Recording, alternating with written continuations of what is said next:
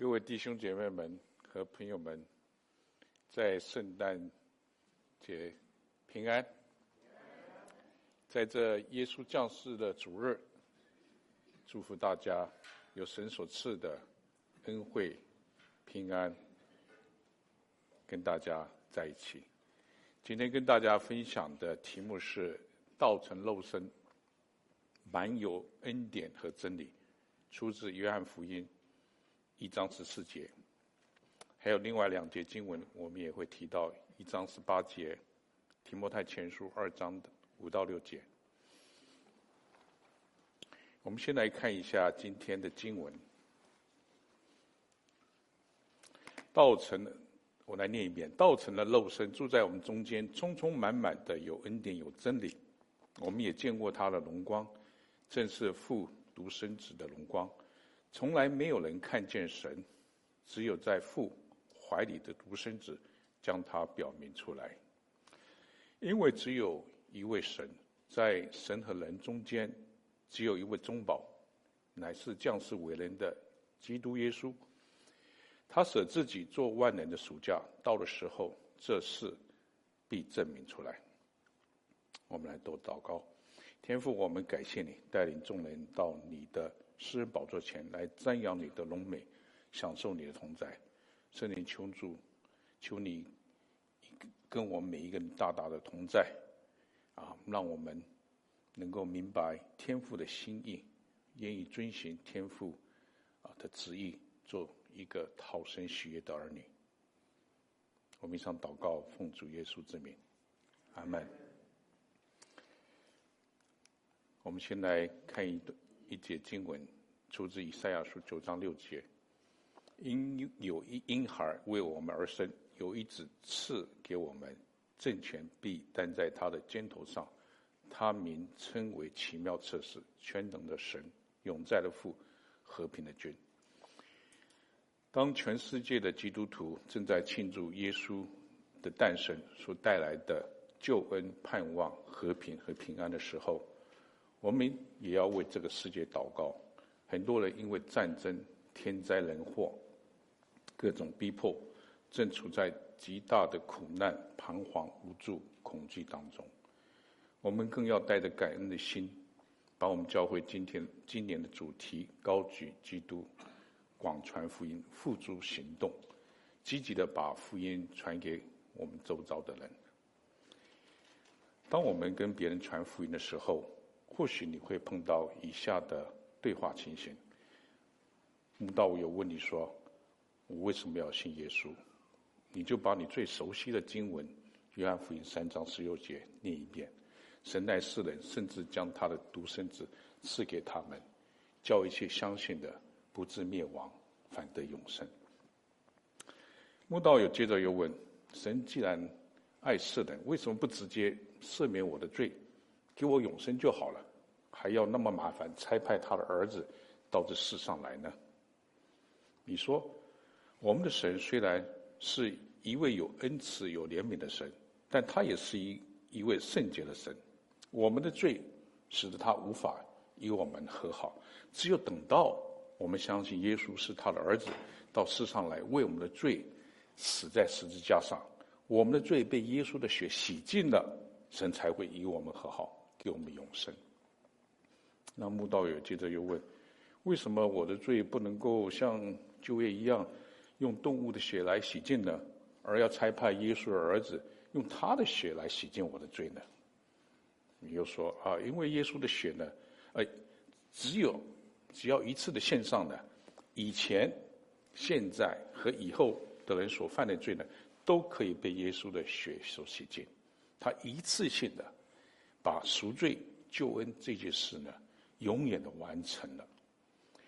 那穆道友又问说：“那耶稣是神的独生子，从神那里来到世间，那他到底是神还是人呢？他一半是神，一半是人吗？他什么时候表现出神性？什么时候又表现出人性呢？”今天跟大家分享的题目：“道成肉身，满有恩典和真理。”希望大家可以帮助。希望可以帮助大家回答慕道友的一些问题。那今天的题目呢，是出自约翰福音的一章十四节啊。道成肉身呢，就是神的第二个位格，神的儿子呢，降世为人，有人的样式，是完全的人，也是完全的神，住在我们中间，充充满满的有恩典有真理。这里的道就是耶稣，从亘古就与神同在，正如约翰福音第一章第一二节所说的：“太初有道，啊，太初有道，道与神同在。”道就是神，这道太初与神同在。如果我们把这两节经文的道呢，用耶稣来取代，我们再来念一遍：太初有耶稣，耶稣与神同在，耶稣就是神，这耶稣太初与神同在。今天的信息大纲啊，信息大纲呢是啊如此，呃，有三段。每一个大段呢，再分成三个小段。首先，我们来探讨圣子为什么要道成肉身来到世上。我们再来探讨道成肉身的意义，解释为什么耶稣是完全的人，也是完全的神。最后呢，我们谈到如何追求与神的同在，如何效法主满有恩典。最后呢，我们我们要如何照着主的真理来行。首先呢，我们来谈圣子为什么一定要道成肉身。第一个原因呢，是要将天赋呢表明出来，在约翰福音一章十八节这边说，从来没有人看见神，只有父怀子独独生子的将他表明出来，从来没有人看见过神，但是神乐意呢将他自己显明给世人看，所以呢他差派甚至呢道成肉身，在世上呢一方面完成天父的工作呢，一方面呢将天父的属性呢表明出来，在古时候呢神借着众先知呢。多次多方的向以色列列祖呢来说话，那在这个末世呢，则借着他的儿子耶稣呢向我们说话。耶稣是神，同时又是父怀子的独生子，他要把神的属性呢完全的表明出来。耶稣在地上呢行神迹，表明神的大能，例如他用五饼二鱼呢喂饱五千人，以水变酒，平静风和海，在水面上行走，三次使人复活，包括一个寡妇的儿子、睚鲁的女儿，还有拉撒路。耶稣呢，在地上呢，要表明神的怜悯跟慈爱。例如呢，他医治生来瞎眼的、长大麻风的一号三十八年的啊瘫子，还有十二年血肉妇的妇人。那他也赶逐污鬼呢，啊，医治这个癫痫症的男孩。耶稣呢，在地上呢。要表明神的公义，他在圣殿中赶出一些做买卖的人，斥责假冒为善的文士和法利赛人，说他们有祸了，是毒蛇的种类，不能逃脱地狱的刑罚。耶稣在地上表明神的丰盛，他说呢：“我来的是要叫羊得生命，并且得的更丰盛。”耶稣呢，能够给我们丰盛的生命，因为神本性一切的丰富呢，都有形有体的。藏在基督里。耶稣呢，在山上的变相，啊啊，表明神的荣耀。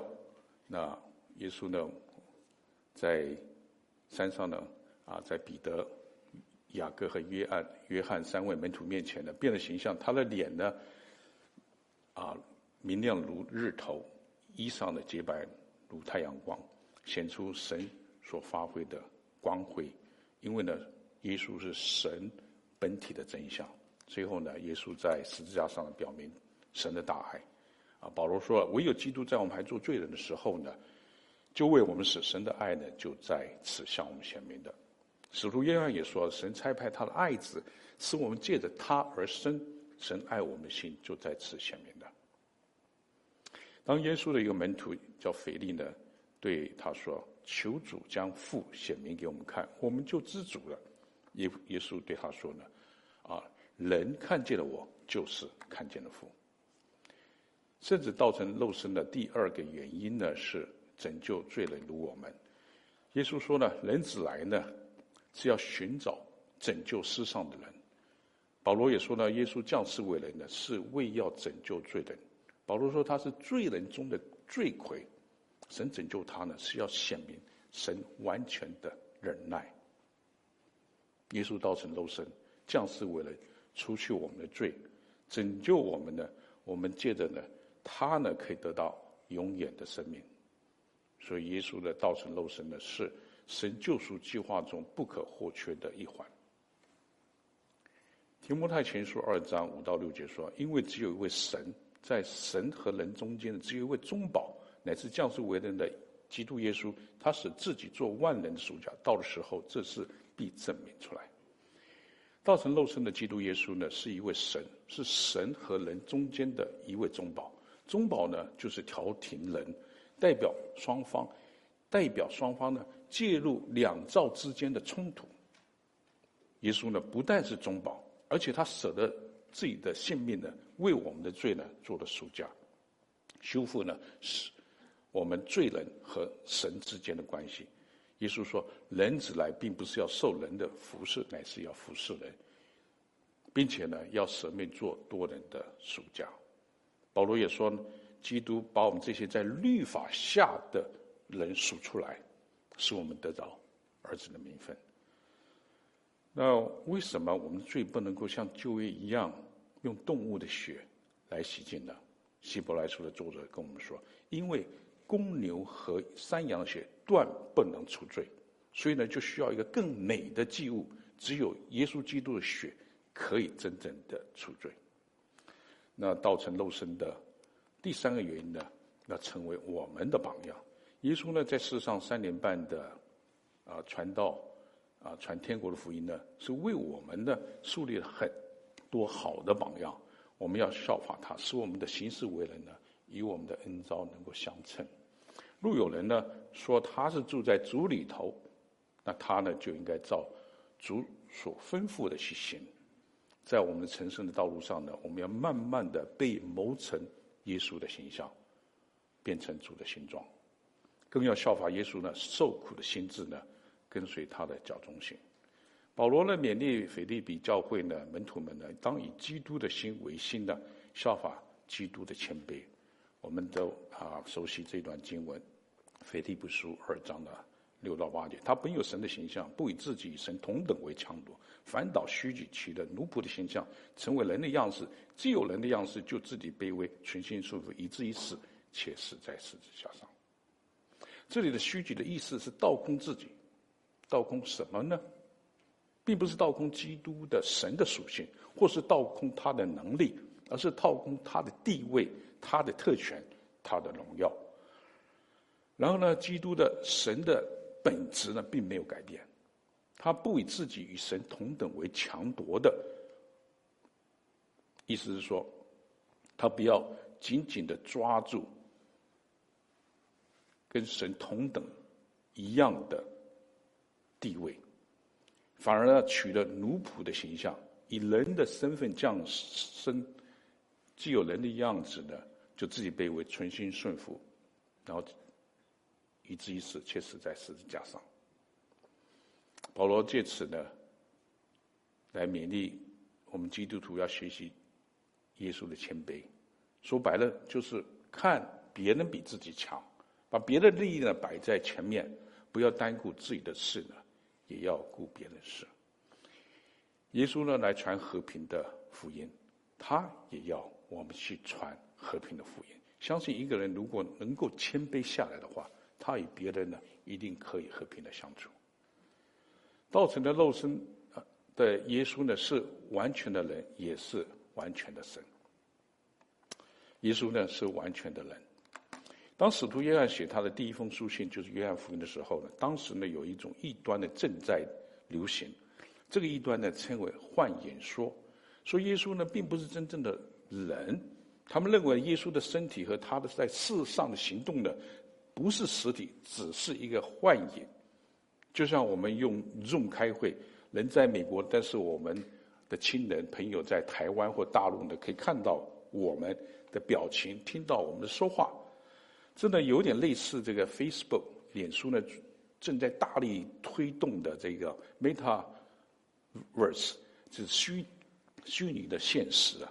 人们呢可以透过 Internet 互联网呢，以身临其境的这种感觉，在虚拟世界中呢，跟人家来互动。那这种幻影说的人呢，相信呢，物质的世界是邪恶的，神不可能以圣洁的本体呢，取了物质的肉体，因此呢，他们反对道成肉身，反对肉身复活。那使徒约翰称这些人呢，是属于敌基督的，他否认的啊，他认为否认啊耶稣的，是道成肉身的人，是一定不是出于神的。因此呢，如今我们如果否认耶稣的人性，就是否认基督教的核心教义。为什么？为什么拯救我们的耶稣基督必须必须是一个完全的人呢？第一个原因，为了我们的罪代赎的需要。如果耶稣没有成为人，他就不能够替我们死而承受我们该受的惩罚。希伯来书二章十七节说：“所以他凡事该与他的弟兄相同，为要在神的事上成为慈悲忠信的大祭司，为百姓的罪献上挽回祭。”耶稣必须在每一方面。都像我们，才可以成为我们的大祭司，而且成为我们的挽回祭，取代了我们本来应该承受因因为罪所带来的惩罚。耶稣基督呢，若不是完全的，他就不能够成为我们的挽回祭，就不能够为我们挽回神的愤怒和审判。耶稣必须是一个完全的。第二个原因是。为了做神与人之间的中保，由于罪呢，使我们与神隔离啊，我们需要一个人在我们与神之间的做一个中保，把我们带到神的面前。所以耶稣一方面呢，在神前面呢代表我们，那一方面又在我们面前呢代表神。提摩太前书这边说，因为只有一位神。在神和人中间，只有一位中保，乃是降世为人的基督耶稣。耶稣基督必须是必须是一个完全的。第三个原因是，为了要败坏那掌死权的魔鬼。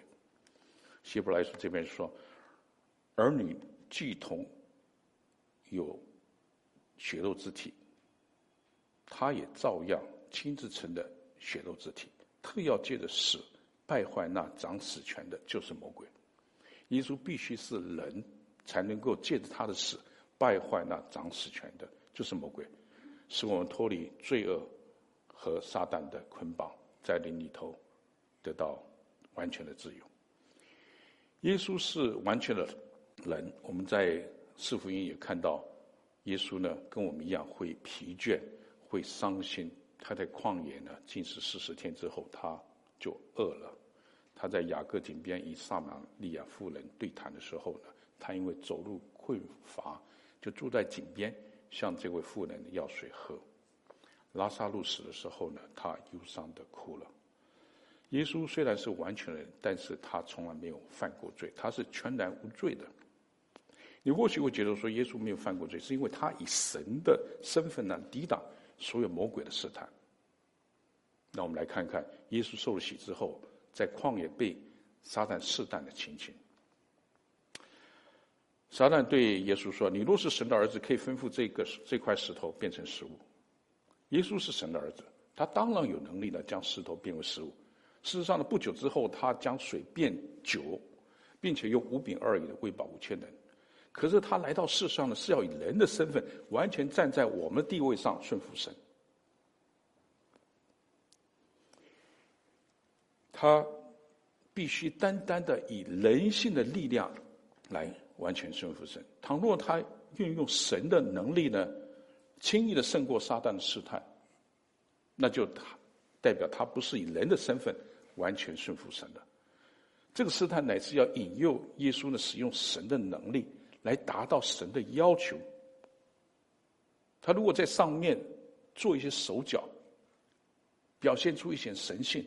来胜过这个撒旦的诱惑的话，那他就不是完全的人的身份来胜过，也也不是完全以这个啊谦卑顺服的态度来胜过。所以说啊，他呢不像亚当跟夏娃，他拒绝了撒旦的引诱，选择了顺服天父的命令。这一段耶稣以人的身份胜过撒旦的引诱呢，是出自啊更新出版社所出的古顿写的张灵志牧师所翻的系统圣选。在面对反对啊他的犹太人。耶稣问道：“说你们中间谁能指证我有罪呢？”没有人能够回答他。尽管犹太人控告他，比拉多最后也只能够下个结论说：“我查不出他有什么罪来。”耶稣的门徒彼得说：“耶稣并没有犯罪，口里也没有诡诈。耶稣凡事是受过试探，与我们一样，只是他胜过试探，没有犯罪。”希希伯来书四章十五节说：“因为我们的大祭司并非不能体恤我们的软弱，他也曾凡事试过、受过试探，与我们一样，只是他没有犯罪。因为耶稣经历过被试探时所受的苦，他能够体恤我们的软弱，因此呢，他能够搭救，并帮助我们这些被试探的人。所以，我们呢，只管坦然无惧的来到施恩的宝座前。”为要得联系门会，做随时的帮助。耶稣是人，也是完全的神。为何耶稣是必须是完全的神呢？第一，唯有与神同在的圣子，能够将神完全的启示给我们。这是我们刚刚所念的经文，从来没有人看见，就看见神，只有在父怀里独生子呢，将他表明出来。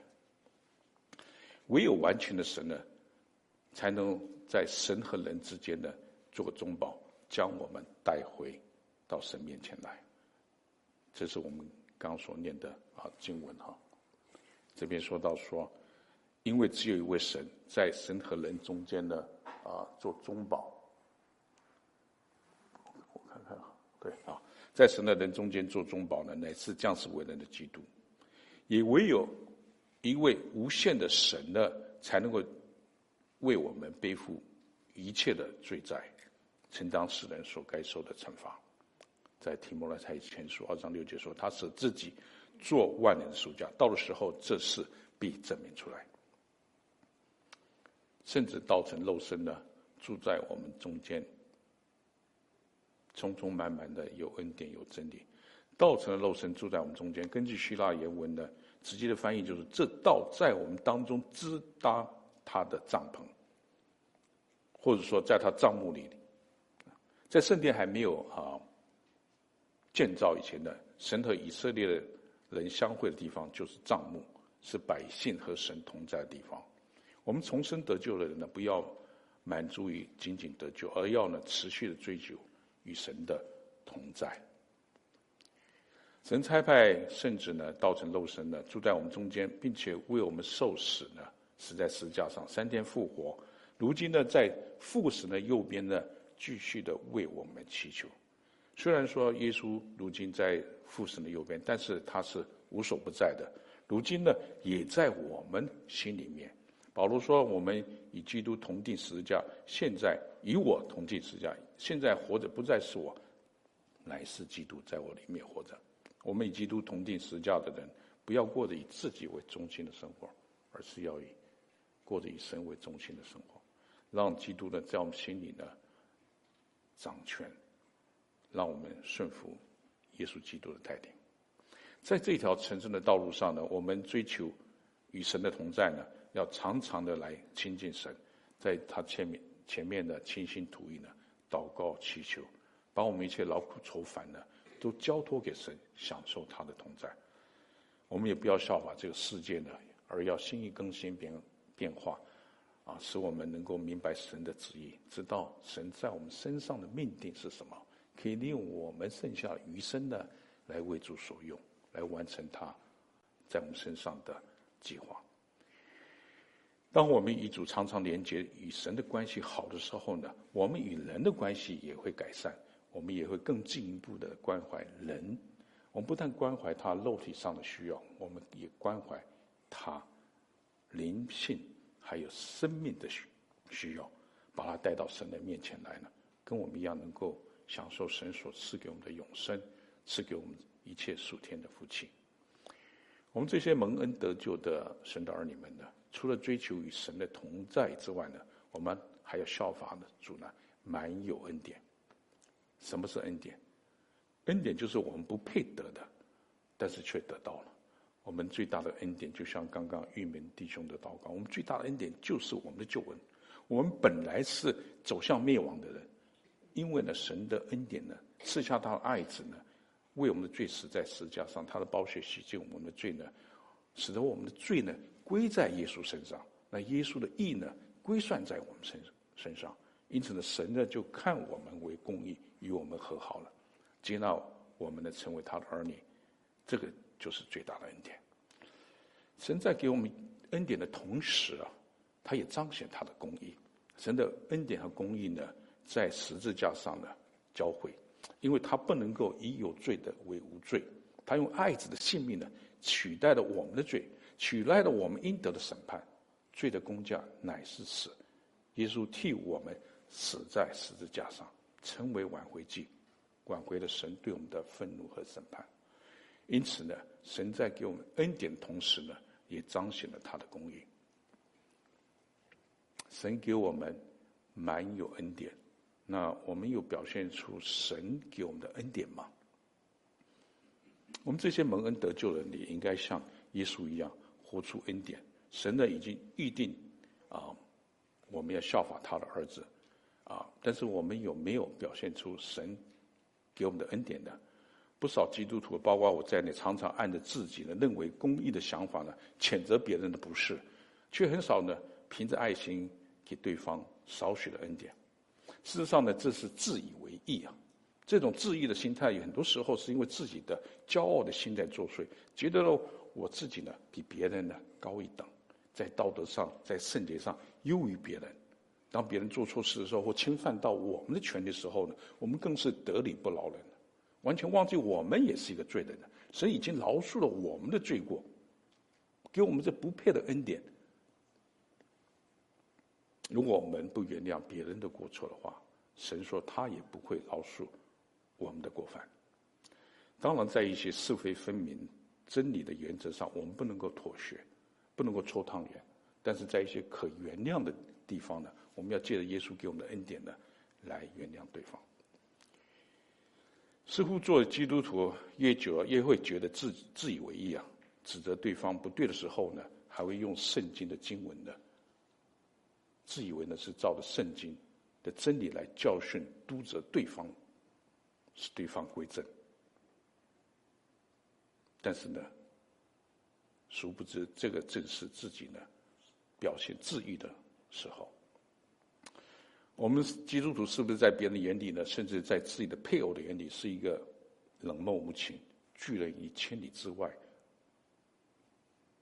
还沾沾自己自喜的说？我是讨神的喜悦，我不是讨人的喜悦。我有神就好，我不需要在意别人对我的看法。但是你觉得这是真的讨神的喜悦吗？当我们没有表现出神给我们的恩典的时候，神给我们的爱的时候，我们不但无法把人带到神的面前来，还成为别人到神面前的绊脚石呢。家里是我们操练。活出神给我们恩典的最佳地方。如果我们对自己的家人呢没有恩典，我们对弟兄姐妹、对其他人怎么会表现出恩典呢？前几个礼拜呢，有一天在吃晚餐的时候，我的十岁小孙女啊，不小心的把一个很漂亮的盘子打破了。这盘子呢上面有两块这个切成三角形的葱油饼。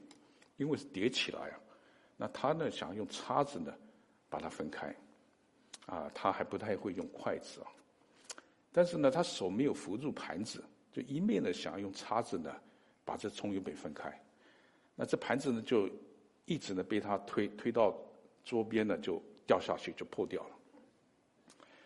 呃，那他就哭了。好，后来我们就安慰他。好，安慰完之后呢，我们就啊继续的啊吃饭，把这个碎的盘子收拾收拾，我们就继续吃饭。那啊，他正好坐在我旁边吃饭。那我发现他吃饭的时候呢，啊，有一个不好的习惯，就是左手啊搭在桌沿上，右手呢拿着叉子在吃。那呃，我呢啊就怕他又又再把这个这个这个碗呢推到这个桌子下面去，所以我就要说呢，左手要扶住碗，免得碗就掉下去了。看他没有理我，我再说一次，他还是没有动静的，继续的吃啊。那我就很生气的把他的碗拿开啊，不给他吃，结果他就哭了，一边哭一边说：“我不知道你在说什么。”或许他真的啊不知道我在说，因为我是用中文说的啊。啊，从这件事啊可以看到的，我是一个没有耐心、容易被激怒的人。神在西乃山上说啊，是呃对这个啊百姓百姓说：“耶和华是有。”怜悯有恩典的神不轻易发怒，不轻易发怒。原文是鼻子很长，因为怒气啊由鼻孔发出呢，要鼻子长的话，就代表说这个神的怒气呢要走很久呢才发作在我们身上。所以不轻易发怒呢，就是说神的鼻子很长。那反观我自己呢，啊、因为之前的一个。盘子摔碎了，又怕他再把这碗呢推到地上去，就对他生气。那显然我的鼻子呢很短了，气呢走不不够长。那事后呢，我也很后悔自己容易生气呢，啊，没有被啊这个神的爱来充满，反而呢被罪胜过，没有活出神给我的恩典，没有耐心，没有足够的爱来包容对方。雅各书提醒我们呢，要快快的听，慢慢的动怒，因为人的怒气并不成就神的义。希望我以后啊，可以多说鼓励人的话，少批评人，多赞美呢，少抱怨，多包容对方的缺点，少指责别人。我们除了啊，在追求神的同在，效法主，满有恩典之外呢，我们呢，也要照着主的真理行。提摩来前书这边说，他愿意万人得救，明白真道。这真道这两个字呢，就是约翰福音一章十四节那边满有恩典和真理那两个字。神呢，不仅呢愿意人人得救呢，更要我们明白他的真理。明白真理之后呢，而且要行出来。那真理是什么呢？比拉多对。耶稣说，在审判耶稣说，对他说：“这样，你是王吗？”耶稣回答说：“你说我是王，我为此而生，也为此来到这世间，特为给真理做见证。凡属真理的人，就听我的话。”比他说，比拉多说：“真理是什么呢？”耶稣说：“他来到这世间呢，是要为真理做见证。他在世上所行的一切，所说的一切，都是真理。他本身就是真理。”就像我们方济长老刚说的，耶稣说：“我是道路、真理、生命。”一个人信的耶稣，就是属耶稣的人，他会听从耶稣的教导，按着他吩咐去行。那这种人就是属于真理的人。比拉多显显然呢还听不懂耶稣对真理的解释，所以他继续问到说：“真理是什么呢？”比拉多的问题也是我们当中很多人想要。知道答案的问题，真理是绝对的真实，绝对的事实，它不会因着时间而改变，它经得起时间的考验，在永恒的时间里呢，它不会变的。真理不是大多数的人说了就算数，就算真理，在民主国家里呢，大多数人所同意的就是对的，就成为法律，例如同性恋啊、婚姻合法化，OK。大家都可以去遵循，这不是按照圣经的教导。在列王记二十二二十二章的时候，亚哈王呢要去攻打这个啊激烈的拉某，啊，那北方的这个啊亚兰呢就跟他对抗。那他的四百个先知呢，就跟亚哈王异口同声说：“你可以上去，必然得胜。神已经将那地呢交在你的手中。”然而，只有一个先知米该亚对亚哈王说：“你如果上去打仗，必要死在战场。”这两者的，不可能都是真的，一定是有一个真，一个是假的。后来事实证明，米该亚所说的是真的，亚哈王呢果然呢战死在这个战场上。这里的四百人所说的，抵不过一个人所说的，因为神是站在真理那一边。我们最近呃，BSF 呢啊、也刚上完这个阿摩斯书。阿摩斯呢，他本来是一个南国的一个牧人，牧人他修理桑树的，可以说是农夫了。他听从神的呼召呢，就成为一个先知呢。他虽然是南国人，但是他是向北国。以色列国呢发预言，当时呢北国是在耶罗波安二世的统治下，国家非常的强盛，啊，但是呢社会呢却啊有很多不公不义啊道德败坏的行为，神借着阿摩斯呢就把他们所行的恶事呢讲出来，呃，但是呢百姓呢不喜欢听，啊啊不喜欢阿摩斯的指责，还有他所发的预言。因为阿摩斯的预言呢，他们即将受到神的审判，他们的国将灭亡，百姓呢即将被掳被掳。然后呢，这个伯特特利的一个祭司呢，叫亚玛谢的，就打发人到以色列王这个耶罗波安去告状，说啊，这个阿摩斯啊，在以色列家的图谋叛变你啊，我们国家无法容忍他的言论。他又继续说了，啊，他说阿摩斯说啊，耶罗波安必。上身在刀下，以色列必被掳去，远离他乡。亚马啊，这个亚玛谢又对阿摩斯说：“你这先知啊，最好逃回这个犹大去啊，在那里活火，在那里生活，在那里说预言，而不要在伯特利说预言。”这些祭司的反应呢，诚如这个阿摩斯所说的：“你们怨恨那在城门口断定是非的，憎恶那些说政治话的人。”我们愿不愿意学习阿摩斯呢？为真理发声，即使不受欢迎、被拒绝，甚至被逼迫，也愿意为神守住真理呢？以色列的百姓呢，一直很讨厌阿摩斯的乌鸦嘴，专说一些不好听的话。我们是不是有时候也很讨厌我们配偶、教会弟兄姐妹们说一些扫兴的话呢？当我们意气风发，觉得事情做得很顺利，没有什么问题的时候呢，他们总是。指出那些可能出错的地方，警告我们一些可能发生的不良的后果呢？所谓忠言忠言逆耳，我们愿不愿意谦卑下来呢？虚心的接受别人的善意的建议和批评呢？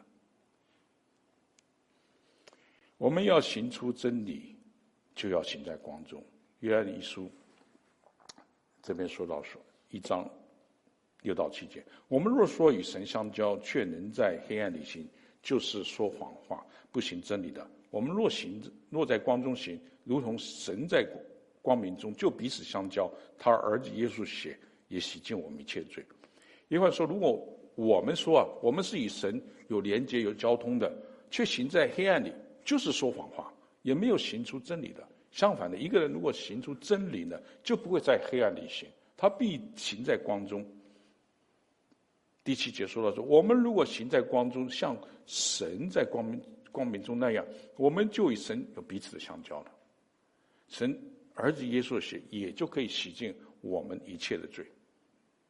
一个人如果行在光明中，他所行的就可以摊在这个日光之下，摊在神的面前，摊在人的面前，没有什么见不得人的。那这个人所做的就是按着真理行的。我们做父母亲的，也可以帮助我们的小孩行在光明中，不要在暗中的做一些见不得人的事情。如果你比如上一些不该上的网页，有一个方法呢，就是呢，把家里的把他的电脑放在一个大家啊、走过都可以看见的地方。夫妻之间呢，也应该互相的坦诚，不隐瞒任何事情。比方说，双方呢都可以把手他的手机。还有密电脑密码告知对方，表示没有需要隐瞒的东西。我们的私讯、邮件，对方都可以检查。但是我们做妻子或做先生的，也应该相信我们的配偶。既然他们已经那样的坦诚，我们就不需要像捉小偷一样，常常检查他们的手机。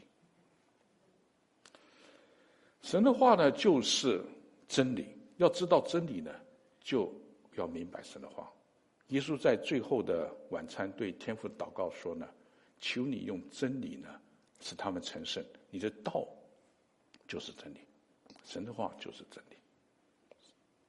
神的话是最高的、最绝对的标准。我们的行为呢，要合乎真理呢，就要按照圣经所说的来执行。既然神的话是真理，我们就要像犹大叔所说的，要为从前一次交付圣徒的真道。”竭力的争辩，这个真道就神的话，就圣经是已经一次交付给圣徒了。我们信徒们就要为这个真道竭力的来辩护。现今的社会呢，有不少扭曲真理的法律还有观点，例如同性恋、婚姻合法化、堕胎合法化，My body, my choice，我的身体我自己决定。也有很多利用各种啊高科技的生物医学技科技呢，使用这个胚胎呢繁殖各种器官来给人类的增长寿命，但是却毁灭了很多带有生命的胚胎，这是不符合圣经的，这是违反实际的第六诫的不可杀人。但是呢，不少基督徒面对这些伦理的议题呢，并没有坚定的立场，也不知道圣经的根据在哪里，各自呢使用自己的背景、利益、思维方式呢，去面对伦理道德在这社会上所带来的冲突。只有当我们熟悉圣经，才能够利用圣经所教导的真理呢，持定我们所信的道，坚守我们的立场，来对抗社会上这些似是而非的伦理议题，为真道呢打那美好的胜仗。神在这世代的心愿就是唯愿公平的，如大水滚滚；使公义呢，如江河滔滔。当人们不知道神的真理，或是知道真理，但是藐视、压抑神的真理的时候，人们呢就会利用自己想出自己的标准，定下自己的标准，个人呢任意而行，毫无忌惮的呢犯罪，远离神。我们在这个充斥各种信息、假消息的时代呢。只有每一天的读经祷告，能够帮助我们呢听到神的声音，走在他的正路当中。就像以赛亚书所说的：“你或向左，或向右，必听见后面有个声音说：‘这是正路，要行在其中。’”希伯来书的作者也劝勉我们：我们应当呢离开基督道理的开端，竭力进到完全的地步，我们的心窍就能够练习的通达。就能够分辨好歹了，也可以持定摆在我们前头的指望，免得被诸般患难摇动，离弃真道。我们对今天的啊信息做一个总结。这段经文道成肉身住在我们中间，充充满满的有恩典有真理。我们首先谈到圣子为什么一定要道成肉身？是为了要将天赋表明出来，为了要拯救罪人度我们，为了要成为我们的榜样。后来我们探讨，耶稣是完全的人，也是完全的神。为什么耶稣一定是要完全的人呢？他是完全的人呢，才能够在神和人中间做一个中保。虽然是耶稣是完全的人，但是耶稣没有犯过罪，因此呢。他才能够成为我们的赎罪祭。为什么耶稣一定要是完全的神的？因为他是完全的神，才能够承担我们世人该承担的惩罚和审判。最后，我们谈到耶稣住在我们中间，满有恩典和真理。要享受神所赐的恩典，我们就要继续的追求与神的同在。神既然赐给我们那么大的恩典就是我们的救恩，我们就要效法主，满有恩典。我们不但要明白神的话就是真理，而且呢，要照着主的真理去行。我们来做个祷告。天父，感谢你，用这些圣经的话来激励我们。